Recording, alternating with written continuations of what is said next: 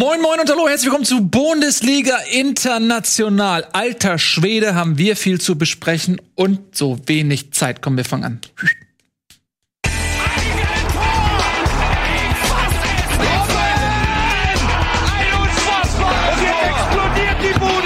Kritisiert mir denn nicht zu viel. Das ist ein guter Mann. So, Max, jetzt verpisst du dich, du nimmst den Ralf mit und ich will euch hier nie wiedersehen in dieser Sendung. Und bei International dürft ihr auch nicht mitmachen. Oh, Verzeihung, kleiner Scherz. Witz von mir. Äh, natürlich sind wir nicht sauer auf die beiden, nur, nur weil sie eben so eine miserable Sendung abgeliefert haben.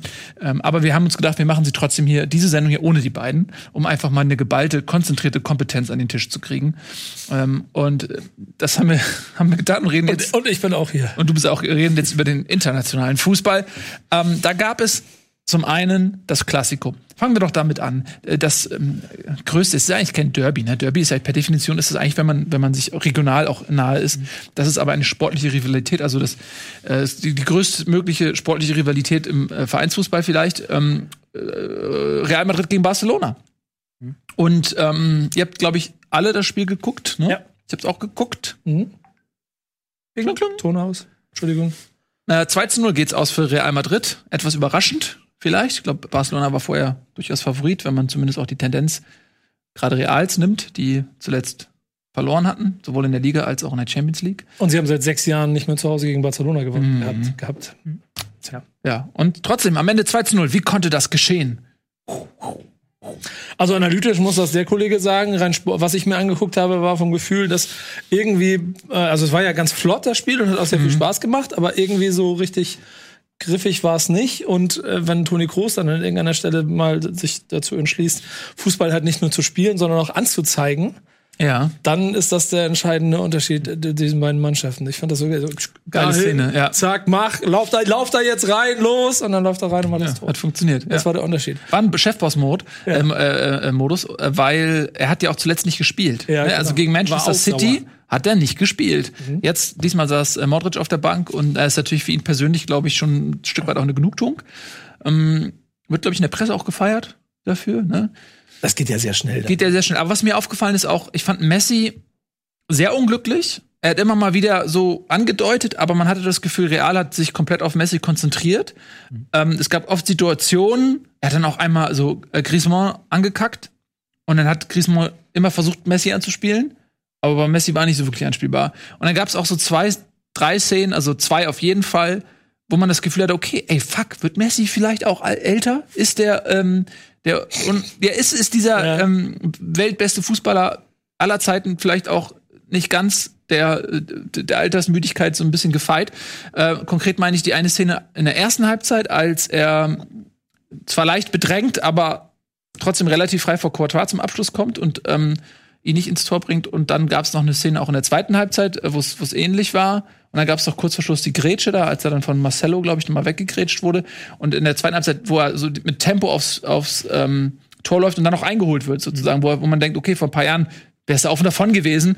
Ähm, war ein bisschen unglücklicher Auftritt von Messi und meistens ist das ja so, wenn Messi nicht so hundertprozentig funktioniert, dann funktioniert Barca nicht. Ich habe auch bei beiden Mannschaften bisher die ganze Saison, und das siehst du eigentlich auch an den, also ohne dass ich jetzt jedes Spiel geguckt habe und die ganze Liga im Blick habe, aber wenn du siehst, wie schleppend diese ganze Saison offensichtlich für beide läuft, und äh, glaub, glaub ich, einer von beiden war es, glaube ich, jetzt schon mehr Niederlagen, ich glaube Barcelona jetzt schon mehr Niederlagen als in der kompletten letzten Saison. Das ist, äh, es ist alles nicht, sein, ja. Ja, das ist ja genau, das stimmt, Real hat ja kaum verloren. Aber das ist alles sehr, es ist, beide Mannschaften sind so bei der soliden 3 Plus und so hat das ganze Spiel dann für mich auch gewirkt. Ja, also ich fand auch so ein bisschen das Niveau, was vor ein paar Jahren da war, zwischen diesen beiden, Ja. als es noch einen Ronaldo und einen Messi gab, ähm, in Höchstform und äh, vielleicht auch sogar noch Mesut Özil. Also das war irgendwie anders. Da war mehr Glanz drin und man hatte auch das Gefühl, mehr Feuer. Obwohl es ja tabellarisch um total viel ging, wirkte es relativ harmlos.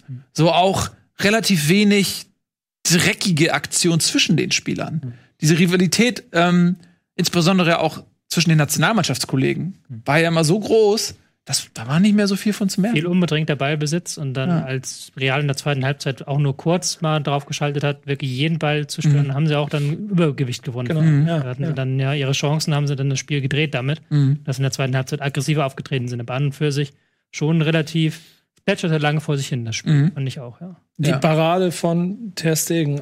Ja. Alter Schwede. Und man hat, finde ich, auch so ein bisschen gemerkt, dass bei Barcelona du das. einfach so rüber. Die Parade. Ja, was soll ich dazu noch sagen? Ja, war super geil gemacht. Schön Die geflogen. Parade, das muss jetzt überall so mit Ausrufezeichen Ja. gesetzt werden. Die- ja. Die, dieses Übergreifen, und der war, ich glaube, bei 9 99 von 100 wäre da drin gewesen und der Kev stehen da raus. Überragend. Ja, hat er stark gemacht. Ja. Ähm, Entschuldigung, was weiter. mir aufgefallen ist bei Barcelona, dass so ein groß, bisschen das Tempo gefehlt hat. Gerade in der zweiten Halbzeit, als Real dann auch ein bisschen aggressiver wurde und mehr vom Spiel hatte. Erste, also erste Halbzeit ging ja schon auch an Barcelona, mehr Ballbesitz, ähm, hauptsächlich in, in Reals Hälfte auch das Spiel gewesen. Und in der zweiten Halbzeit, als Real dann dominanter wurde, hatte Barcelona nicht die Möglichkeit, mit Tempo vielleicht mal ähm, die Räume zu bespielen, die Real dann auch in der eigenen Hälfte gelassen hat. Und dann kam ja irgendwann in der 69. Wie spricht man aus Braithwaite? Mhm. So ungefähr. ja, kam dann der schon Tempo hat, aber man hat gemerkt, vielleicht mit einem Dembele ähm, wäre das nochmal eine andere Waffe gewesen, ne? die Barca da dann auch hätte, um darauf zu reagieren, was in der zweiten Halbzeit passiert ist. So konnten sie das dann nicht mehr und es war am, am Ende dann, obwohl mm, Barcelona die klaren Chancen vielleicht sogar hatte, war es am Ende aber nicht unverdient, der, der Die, die, die Stimmen aus der Mannschaft selber waren, dass er, dass er vielleicht einen Tick zu spät sogar gekommen wäre, Mhm. Der, den ich nicht aussprechen kann. Aber so, so oder so ist es ein äh, Klassiko, der statistisch Real Madrid wieder den Sieg holt nach fünf, Mhm. sechs Jahren. Ich finde aber eigentlich nicht so viel zurücklässt. Ich glaube, das kann man ja auch so ein bisschen daran sehen, wie die Ergebnisse unter der Woche waren, wo sich ja Barcelona sehr schwer getan hat gegen Napoli und dann Mhm. erst kurz vor Schluss das 1-1 gemacht hat. Ja. Und ähm, Real gegen ein City, das ich gar nicht so stark empfand, das für City-Verhältnisse Mhm. sehr anderen Fußball gespielt, als man gewohnt ist, eben mit wenig Ballbesitz und viel auf Defensive fokussiert. Da haben sie 2-1 verloren und das auch nicht unverdient. Also da sieht man schon, dass auch dieser spanische Fußball momentan in so einer kleinen Krise sich befindet. Zumindest die Top-Clubs. Ja, ich, ich, genau. Ich, ich hätte sofort auch, das, also ich finde, der Begriff Krise ist gefährlich, wenn man von Real und Barcelona redet. Aber man merkt schon, dass die Supermannschaften der letzten 10, 15 Jahre im internationalen Fußball beide so ein bisschen suchen. Und die einen, also eigentlich beide ja auch auf der Trainerposition, glaube ich, nicht ganz zufrieden sind.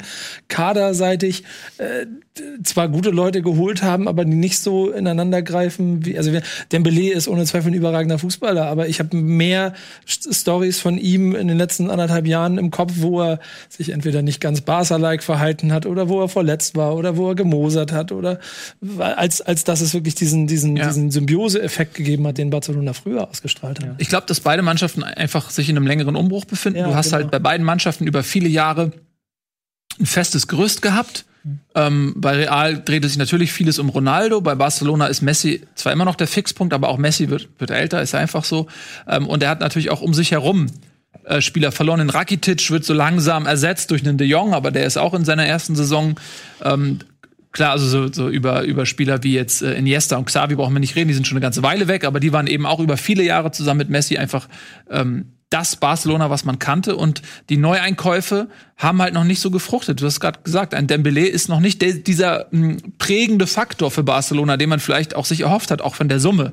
Ähm, und, und so äh, ähnlich ist es bei Real eben auch. Da viele Trainerwechsel. Du hattest halt immer bei Real halt auch so diese mh, Dynastien regelrecht. so, ne? Früher war es dann mal so Figo, ähm, dann der äh, echte Ronaldo, kann man ja gar nicht mehr sagen, ähm, ähm, der brasilianische Ronaldo äh, und Zidane und so, ja, die galaktischen. Dann, dann hattest du jahrelang natürlich Ron äh, Ronaldo, dann hattest du die ganzen Fixpunkte ähm, im Spiel Modric, Groß, äh, Marcello, wie sie alle heißen, Pepe, der nicht mehr da ist und so weiter. Und ja, die müssen erstmal, glaube ich, wieder Spieler auch holen, die diese neue Ära prägen. Das wird vielleicht irgendwann mal Mbappé sein, der dann wahrscheinlich zu Madrid irgendwann geht, weil sie die einzigen sind, die wahnsinnig genug sind, 250 Millionen zu bezahlen oder so.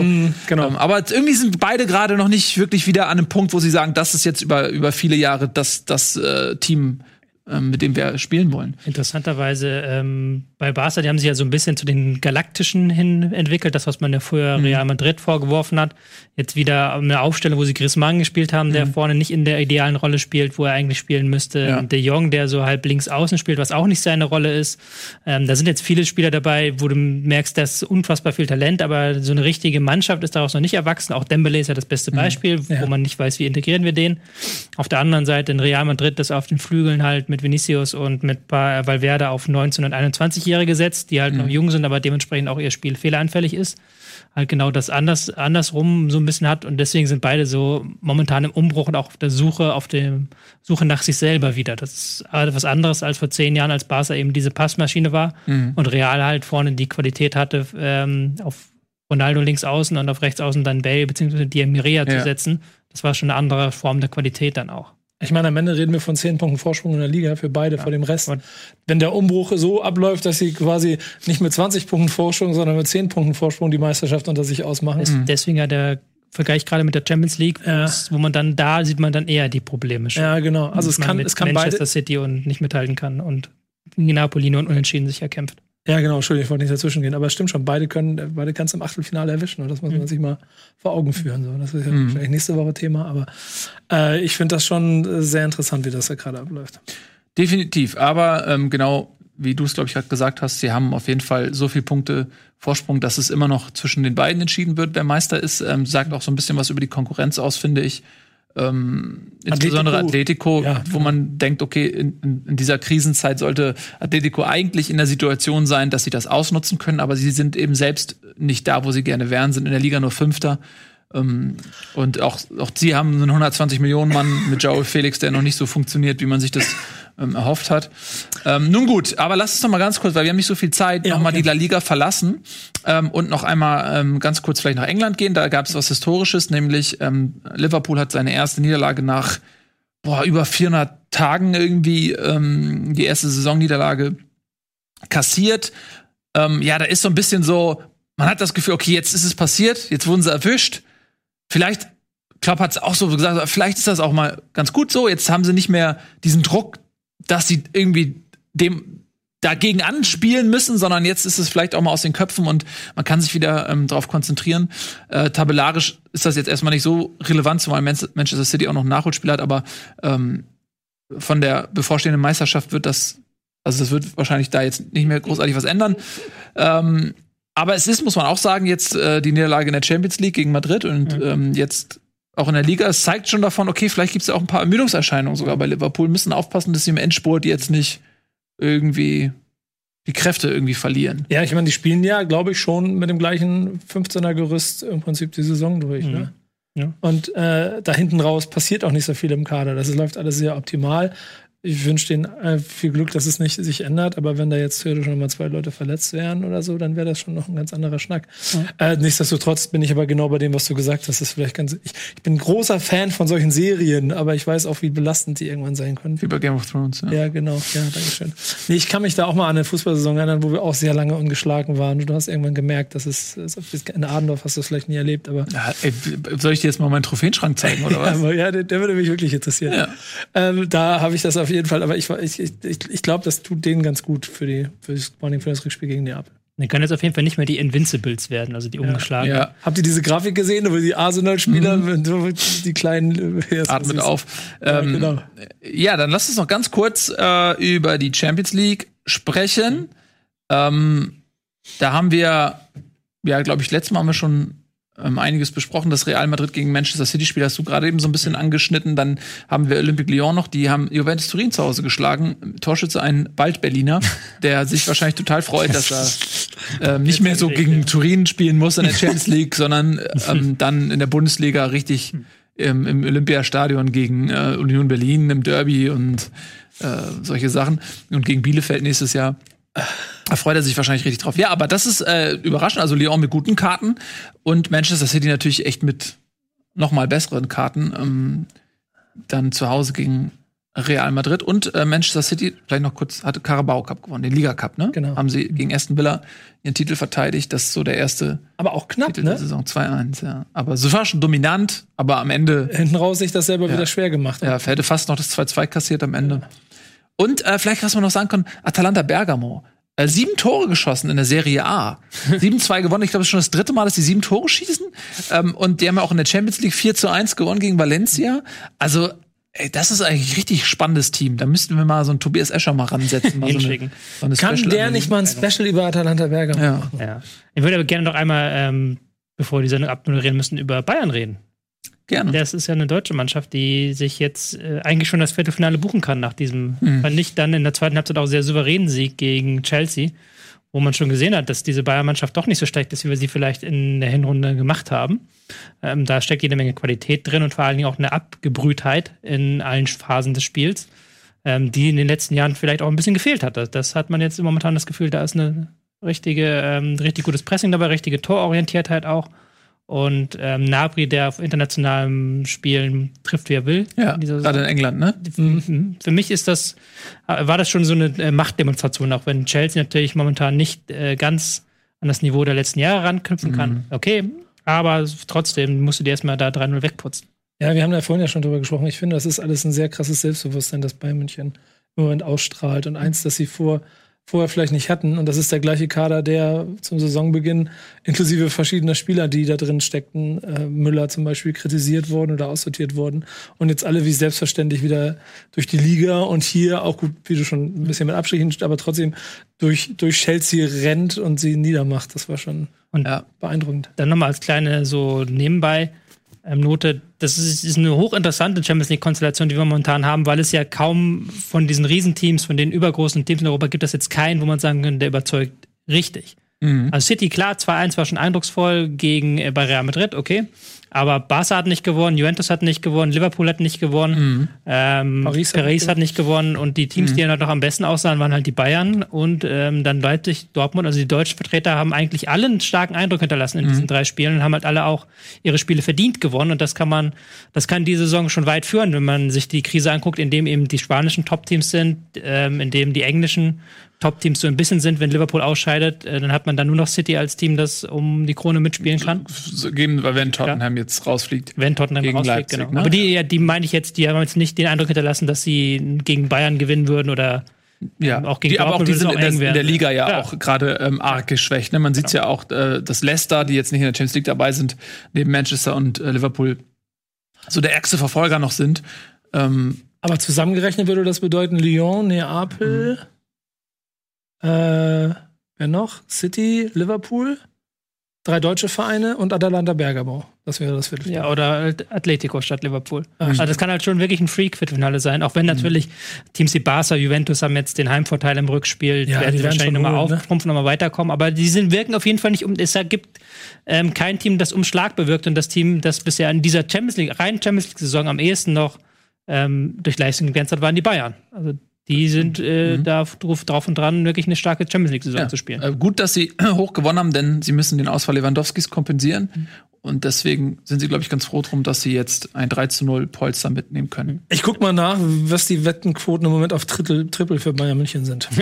Ja, mach das mal. Ähm, wir nutzen diese Zeit, um die Sendung zu beenden. Und du reichst dann deine Antwort nächste Woche nach. Mach ich. Äh, vielen lieben Dank fürs Zusehen. Das war Bundesliga International. Wir sehen uns nächste Woche um 17 Uhr wieder am Montag zu Bundesliga. Bis dann. Tschüss und auf Wiedersehen und gut Kick.